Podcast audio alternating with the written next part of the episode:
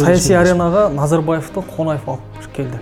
Мен үшін олар москваның итаршылары болды бәрі. Сізге сіз момышұлының алдына бардыңыз иә? Бауыржан Иә, иә. даңқты иә. Ә, көмек сұрап. Сол кездесу қалай болды? Ә, сөйлеп болғаннан кейін қуаныш сұлтан жүгіріп келіп маған қасеке қатты айттыңыз ғой ә, деп пәтеріңіз бар ма? Пәтер керек па кет бәрі пәтеріңнен бос деп қуып жіберген хат жазсам мен олар сияқты енді былай атағым шықпаған мені бірден ә, ұстайды да өшіріп тастайды ғой білмей қалады тіпті халық болашағы қандай деп ойлайсыз біздің ортамызда? Екі жыл түрмеде жаңағы не үшін дедім. Дедім офицер жағымнан бір перді армысыздар жас алаш ютуб арнасының көрермендері. Бүгін бізде қонақта саясаткер диссидент ә, музыкант композитор хасен қожахмет. Хасен аға қош келдіңіз. Ә, бүгінгі біздің әңгімемізді ә, жалпы советтік кезеңге арнасақ деген ниеттемін біз енді коммунизмді советтік жүйені фашизммен қатар қойған европада тұрып жатқан жоқпыз. Сондықтан да бүгінгі ұрпақ жалпы көрермендер ә, осы жүйені білуі тиіс деп ойлаймын. Дәл қазіргі тұста қазіргі кезде. Ә, сіз көп сұхбаттар бересіз жалпы журналистерді жатырқамайсыз. Ә, осы бір айтуға болмайды деп жасырып қалған әңгімелеріңіз болды ма? Жоқ мен жасырмаймын. Сол жасырмай айтқанымнан шығар қайта қайта соттап жүргені ана үкіметтің де мына үкіметтің де. Мен бірде ә, белгілі дипломат болатхан тайжан ағаның ә, мұрағатынан бір керемет видео көрдім. Ә, ол видеода ә, сіз ә, түрменің киіміндесіз шашыңыз қысқа алынған ә, азаттық туралы ән айтып тұрасыз. Бұл осы қай кез сол кез ол 88 жылдың қазан айы. Ол ана желтоқсанмен сотталып жатқан кезімде арқалық түрмесінде. Ол одан кейін 10 жылдан кейін иә. Ана алдағы сотталғандардан кейін өткен ол кадр 88 қайда пайда болды? Оны зонаға келіп еркін әбішев деген режиссер қазақ телефильмінен келіп киноға түсірді. Сонда сондағы мен азаматтар деген менің әнім ол. Ол қалай оны ермек серкебаев қалай рұқсат етті оны? Енді оның рұқсат өзі алған шығар оны жағын білмеймін мен. Әйтеуір келдім бастықтың сол зонаның бастығының кабинетінде отыр екен. Міне киноға шақыртты зонаның бастығы мені. Бірақ кгб білмей қалыпты қалай екенін сол екі үш күннен кейін кгблар келіп мені тексеріп тұратын ылғи екі кгбшник келіп зонаға арқалыққа. Айтып едім шошып кетті олар қалай? деп. Үндемей сып сыр болып кетті кгб Ә, білмей қалыпты. Еркін әбішев келіп түсіріп сол версия деген телефильм шыққан. Оны кейін телевизордан көрсетті бірнеше рет. Не туралы сонда ол фильм? Ол енді желтоқсан көтерілісі туралы әртүрлі болжам дегені ғой версия деген. жақтап айта алмайды бірақ қалай кім не айтады деп мені түсірді зонадан. Сонымен сабитованы зонаға барып түсіріпті. Сол екеумізді түсірген. Айтып отырған әнім өкім жайлауов сөзін аға сөзін жазып берді маған. Мен ана осы қазақтың қоғам үшін күрескен азаматтары туралы бір ән жазсақ деп 83-те ма сол бұйымтай айттым. Өкім жайлауов сөзін жазды. Сол азаматтар деген әнімді ермек серкебаевқа кездесіп қалып сол кісіге беріп едім. Сол камерный оркестрмен радионың сол жаздырған. Жексенбі күні владимир буковский қайтыс болды ә, белгілі совет кезіндегі диссидент. Ә, ұлыбританияда қайтыс болды. Ә, сіздердің бір өмірлеріңізде ұқсастықтар бар. Ә, совет кезеңінде өмір сүргендіктен ба ә, ол кісіні де емдемекші болды сізді де емдемекші болды. Ә, түрмеге түстіңіздер қатар кейін президент болуға да ықылас танытты ә, жалпы сол кездерде совет диссиденттерімен байланыс орнату олар жайлы хабардар болдыңыз ба? Немесе бір байланыс орнатуға әрекеттер жасадыңыз ба? Енді совет диссиденттерінің ресейдегі әсіресе мәскеудегі хроника деген қол жазып таратқан нелері болды журналдары болды өздерінің иә. Бірақ енді мен олармен араласпадым. Ондай жағдай менде мәскеуге баратындай біреулерді іздейтіндей мен және жас өте жас араластым. Олар енді жастар үлкен кісілер. Ә, және менде ондай жағдай болмады мен 20 жасымнан бастап ә, кірістім ғой осы ә, күреске бірақ менікі және олар олар көбінесе капиталистік ә, жүйені мақтады сондай болса екен бізде де капитализм болса демократия болады деген сияқты сондай уақытта болды ал менікі енді ұлт азаттығы мәселесі ғой сондықтан олар мен әңгімеміз сәйкес келмеуші еді маған ондай таныстырайын сақырыппен таныстырайын деп айтқан адам болды. Мынау есік қаласында музыка мектебінде директор болып жүргенімде жетпіс э, бес жетпіс алтыда. Сонда менде оқитын бір неміс қызының әкесі төрт дәрігер сотталды. Осы есік қаласында. Батыс германияға кетуге рұқсат беріңдер бізге деп талап еткен үшін жетпіс төртінші жылы. Сол үшін. Сол кезде иә төрт врачты дәрігер. Соларды соттап жіберді. Екі жылдан ба? Сөйтіп соттаған соның бірі клиник деген кісі. Қайтып келді. Ә, түрмеден келген кезде мен қызына айттым әкең келіп кетсінші маған деп. Ол кісі келді. Мен кабинетіме кіргізіп отырып айттым. Иә сотталып келген жайын айттым. Иә. Сұрадым. Тағы да білемін енді ол ы, не үшін сотталғандарын. Сол батыс германияға кетеміз ы, рұқсат ет деген үшін. Митинг ұйымдастырған есік қаласында. Сол үшін сотталған. Мен айттым мен де бұл үкіметтің саясатына қарсымын дедім москваның саясатына. Қазақ халқы басқа да халықтар бұлай кете берсек орыстанып ұлт ретінде жойылып кетеміз. Осындай қауіп бар. Сонымен мақала етіп басқа да құжаттар жазып жатырмын сонымен айналысып жүрмін деп әңгімелестік екеуміз. Енді ол кісі айтты маған «А, горький қаласында тұратын сақырыптың адресін берейін Ә, соға жер аударған сақырыпта ол кезде нижний новгород қазір деді енді мен хат жазсаңыз деді менің айдан қажет жоқ дедім. Өйткені олар бәрібір көбі шовинистер. Орыстың саясатын қолдайды. Олар бізге азаттық беретін ойы жоқ. Иә капитализмге бәріміз өтеміз бірақ оны орыс халқы орыс империясы сияқты кезіндегі патша кезіндегі сол сияқты қалса одан не пайда? А мен тәуелсіздік үшін тәуелсіз ел болу керек дедім. Және де сақырыпқа хат жазсам ә, мен олар сияқты енді былай атағым шықпаған мені бірден ұстайды да өшіріп тастайды ғой білмей қалады тіпті халық кім екенімді естімей де қалады менің жазғандарым жетпей қалады. Сондықтан мен айттым қажеті жоқ маған деп. Бірақ мен сотталған кезде жетпіс жетіде мен ұсталып ә, кгб ұстап ә, сотталған кезде сол клиник москваға неге? Германияға кетіпті әйтеуір. Сол менің атымды айтып барыпты. Сол жаққа осындай адам ұсталды қазақстанда деп. Оны енді мұрат әуезов те емес ә, басқа да адам емес олжас сүлейменов те емес мен былай қағаздарымды берген басқалар емес клиник деп білетін себебі хасен кәрімжанұлы деп тұр. Қожа ахметов деген фамилиям жоқ. Өйткені мен неде? Мектепте оқушылар мені хасен кәрімжанович хасен кәрімжанұлы деп атайтын. А қожа ахмет деген фамилиямды аса білмеуі мүмкін. Сол оқушысынан сұраған ғой көшіп кеткен соң кім еді ол? Хасен кәрімжанұлы деген кісі деп сөйтіп айтқан. Өйткені оқушылар мені солай атайтын. Сол клиниктің айтуымен сол хельсинки тізіміне мен де іліндім ғой. А, кейін бір байланыс болды ма сол кісімен? Жоқ жоқ байланысқан жоқпыз. Жоқ ол кісі енді германияға кету. Жалпы сол кезде хасен аға қоғамда жалпы совет үкіметін әшкерелеген оның дұрыс саясат жүргізбегенін айтатын адамдар болды ма? Сол кездегі қоғамдағы ахуал атмосфера қандай еді? Мысалы біз қазір айтамыз ғой. Қазір айтамыз. Айғайлап айтпауымыз мүмкін үйде айтуымыз мүмкін. Ал сол кезде болды ма халықтың ішінде қарапайым халықтың ішінде түсінгендер болды ма? Енді оны басқа халықтан да басқа азаматтардан да сұраса болар еді осы сұрақты. Мен өзім енді ондай аса кездестірмедім анау мен сотталған кезде жетпіс жеті сонда бір екі орыс жалын көрдім менің статьяммен сотталыпты бірақ қазақ емес олар оны себебін сұраймын ғой сіздер саяси не істеп қойдыңыздар десем ана бір өзі соқыр көз көрмейтін кісі ә, сол өзінің жағдайы дұрыс болмаған ба соны жазып елдегі бұндағы жағдай дұрыс болмаған ана қазақстан несі дейді? Мейманханасы дейді ол кезде цум ның қасында болатын. Ә, соған шетелдіктер келетін соған шетелдіктерге берем деген ғой. Сөйтіп ана уақытыдағы адамға айтқан шетелдіктерге хат берейін деп айтып қойған. Ол тез кгб ға звондаған сөйтіп оны ұстағанда соттап жіберген бір жылға соқыр адамды.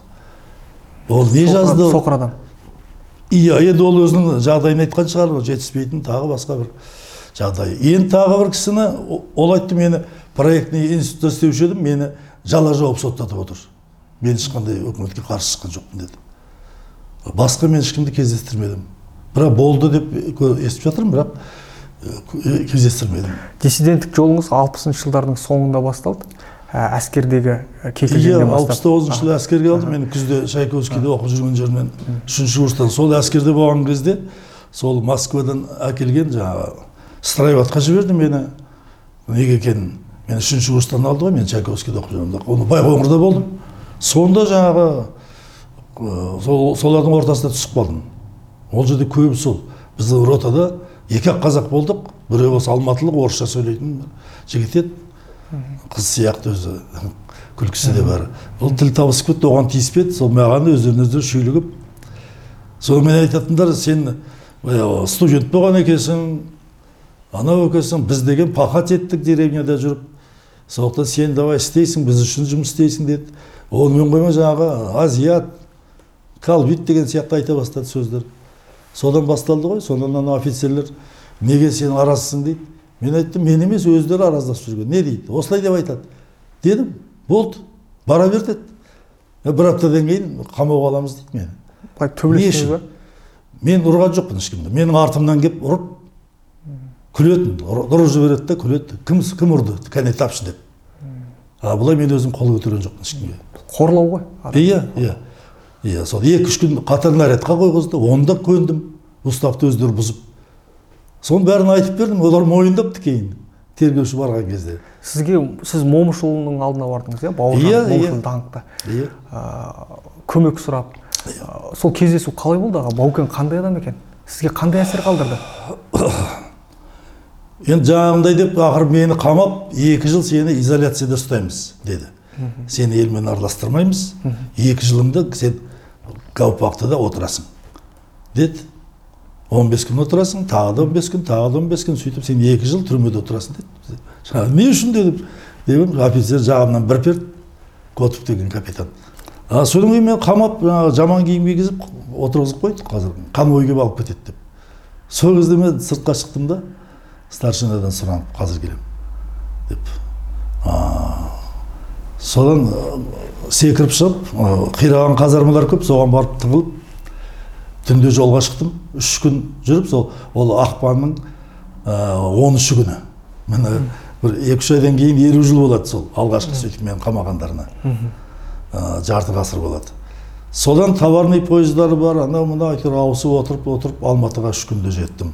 Ақпанның он алтысында жеттім алпыс тоғызыншы жыл алпыс жоқ жетпісінші жылы жетпісінші. жылы ақпанда содан бауыржан момышұлы ағаның несін тауып мекенжайының жігіттер арқылы іздестіріп сол түнде үйіне бардым күндіз шығуға болмайды ұстап алуы мүмкін деп ойлаймын ғой енді іздеп жатыр мені деп содан аға айттым аға осындай жағдай деп ойбай балам ай деп ол кісі алдында ойлап қалдым мен оқуға түсуге келіп тұр екен деп жоқ жоқ мен оқып жүргенмін үшінші курста чайковскийде соған мынандай болды әндерім де бар еді мынандай шығарған деп ойнап берші. Кәне деді. Фортепиано тұр екен ойнап бердім пианомен ә, сонда түсінді. А деді. Ойбай балам жағдайың қиын егер әскерден қашсаң деді. Мен дедім қамап мен неменеге отырамын екі жыл бекерден бекер қылмыс істеген жоқпын ешқандай да мені әскерге деп алды ғой түрмеге емес содан жарайды мен енді пенсиядағы адаммын ғой мен.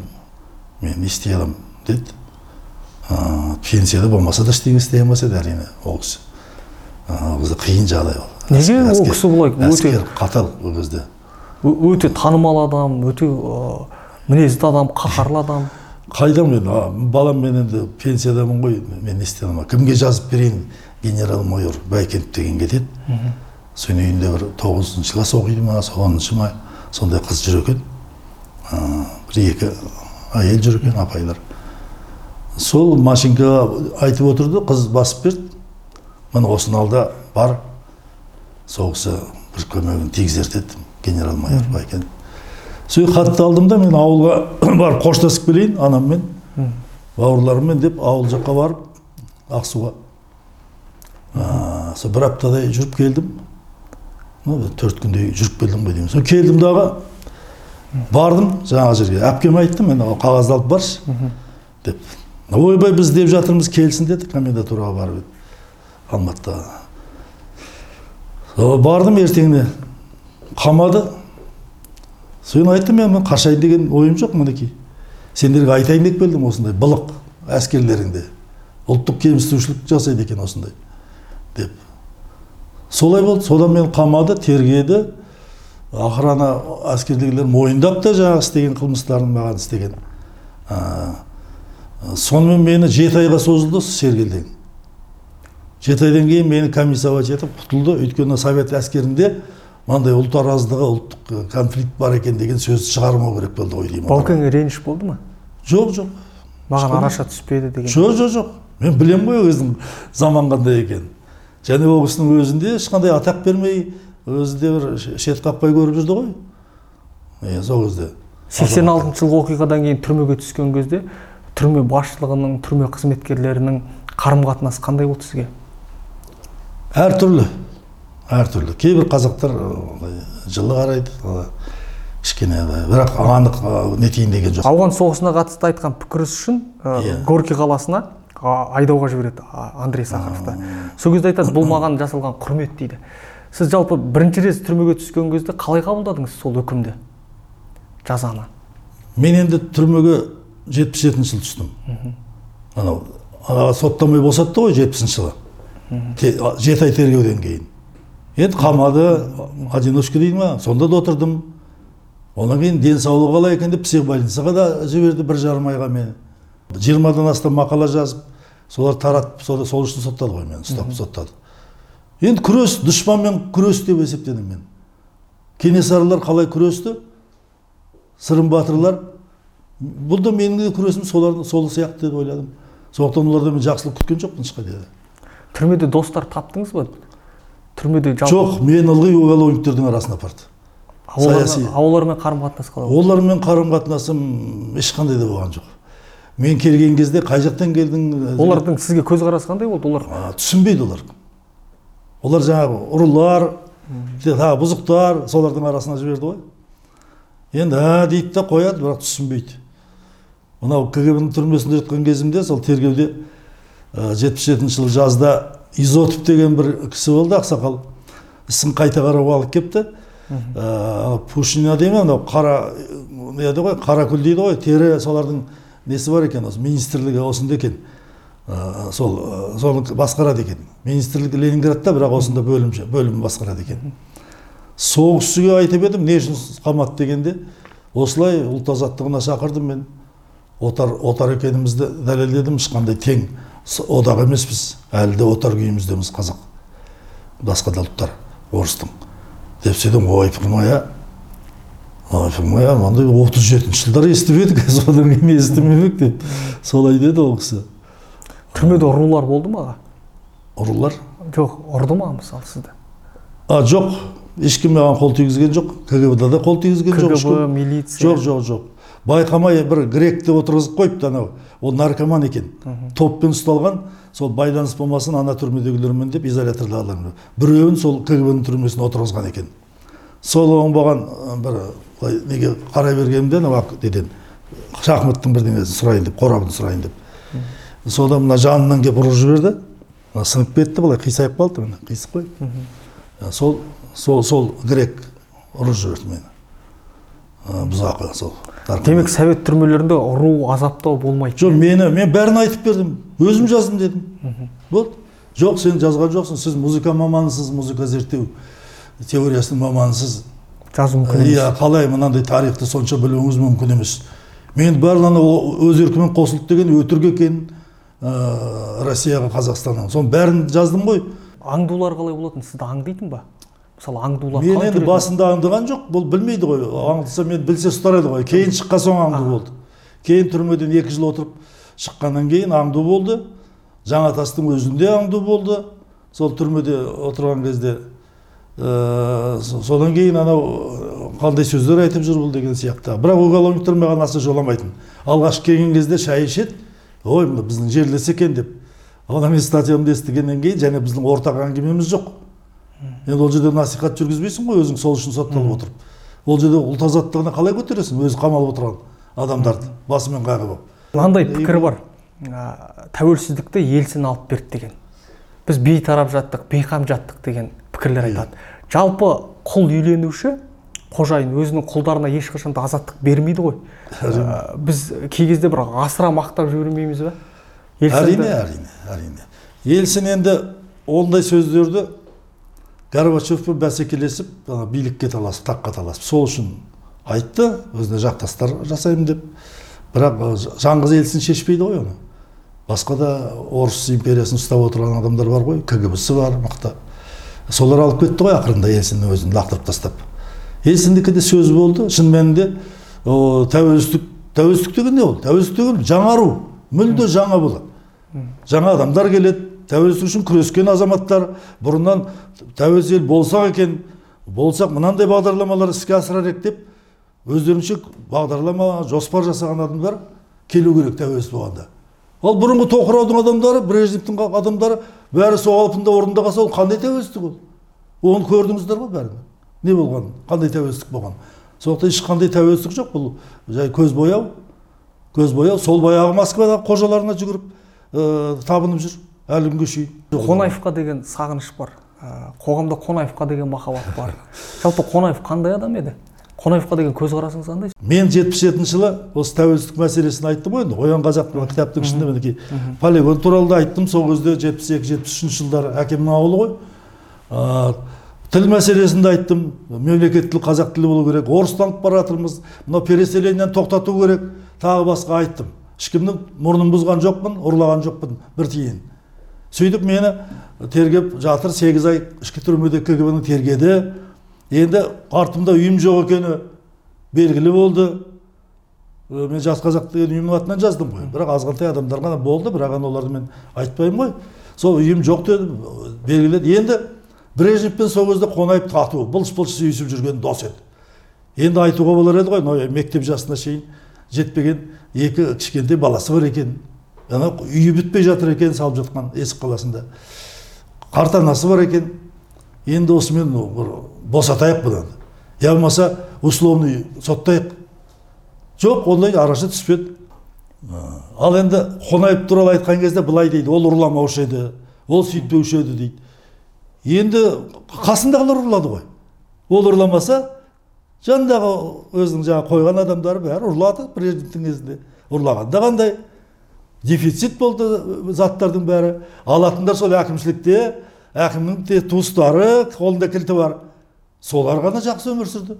Ал енді мұғалімдер дәрігерлер тағы басқалар мынау еңбекақыдан келесі еңбекақыға шейін ғана өмір сүрді. Бүгінгі жалмауыздармен салыстырғанда биліктегі. Енді қонаев сол кезде коммунистер ұрламаушы еді анау мынау. Ә, ұрламаса совет үкіметі құлатпас еді ғой олар социализмді жоймас еді. Сол ұрлап алып сол ұрлағандарын қорықпай пайдалану үшін капиталистік жүйеге ауысып отыр ғой. Солар сол қонаевтың қасында жүрген кадрлар ғой соны істеген. Саяси аренаға назарбаевты қонаев алып келді. Ә, жалпы сол кездері мына ә, кеңес одағы ыдырайтын кездерде назарбаевтан өзге ә, билікке лайықты тұлғалар болды ма? Мен айтып тұрмын ғой олармен араласқан жоқпын. Мен билікте бәрібір көрдіңіз ғой, мысалы. ешқашан істеген жоқпын. Серік болсын әбділден болды ә, камалденов жоқ естіген жоқпын серік болсын әбділдин деген кісіні. Ешқашан да. Камалдиновті кездестім. Ә, бір рет мен мұражайда істеп жүрген кезде сазгенде алматыда. Сонда келді концертке келді. Былай қарады бір тәжікстаннан қонақ ертіп әкеліп орысты. Ә, сондай болды. Енді олар солай ғана ә, жүрген адамдар соны трибунада естідім қайтыңдар ей балалар деп ә, сөйлеген. Сондықтан ол кезде мен енді номенклатураның ішінде жүрмесем мен қалай оларға баға бере аламын мен үшін олар москваның итаршылары болды бәрі мен тоқсаныншы жылы айтқам алаңда митингі болғанда желтоқсан мен азаттың сонда айтқам мынау тамыздың он екісі күні мынау төменгі алаңда парламент алаңында. Сонда айтқам москваның қойған марионеткалары кетпейінше биліктен. Ешқандай біз тәуелсіз дұрыс мемлекет құра алмаймыз ол москваға қызмет істеген ертең басқаға жалтақтайды тағы да қожайын іздейді. Халыққа сенбейді сол қожайындарына сеніп сырттағы қожайындар қойғаннан кейін билікке солармен әуре болады да қалады дұрыс мемлекет жасалынбайды деп. Сол кезде ә, сөйлеп болғаннан кейін қуаныш сұлтанов жүгіріп келіп маған қасеке қатты айттыңыз ғой ә, деп. Пәтеріңіз бар ма? Пәтер керек па кет әрі пәтеріңмен қосып деп. Қуып жіберген алпысыншы жылдардың соңында әскерден басталды диссиденттік өмір. Жетпісінші жылдары түрмеде отырдыңыз сексенінші жылдары түрмеде отырдыңыз тоқсаныншы жылдары азат қозғалысыменен қаншама а, саяси күрестер болды аштық жарияладыңыз. А, көз алдымда жаңаөзен оқиғасы кезінде полицияның сіздің ұстап алып кеткеніңіз а, қазір жетпіске келдіңіз биыл жетпіс жасқа. Жалпы сіз де қазір былай ойлайсыз ба?